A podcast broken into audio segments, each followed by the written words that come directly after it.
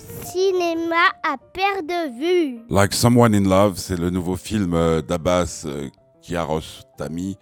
Euh, L'action se déroule euh, au Japon de nos jours. Il y a une jeune fille très jolie, très sympa, très dans l'air du temps, qui tombe par hasard sur un vieux bonhomme.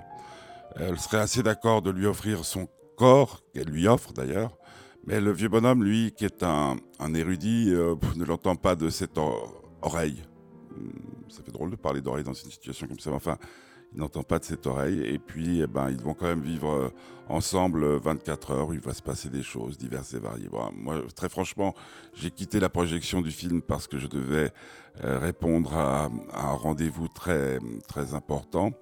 Euh, J'en ai vu une heure et l'heure que j'ai vue euh, m'a passablement pompé l'air. Alors bon, c'est très beau.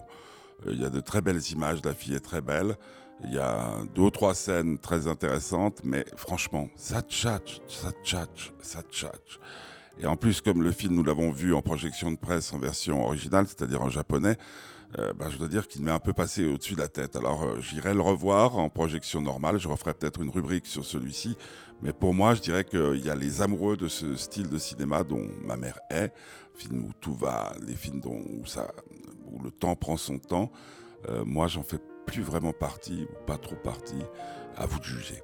Le titre, qui est magnifique, c'est une chanson qui a connu ses heures de gloire il y a quelques années de cela, Like Someone in Love.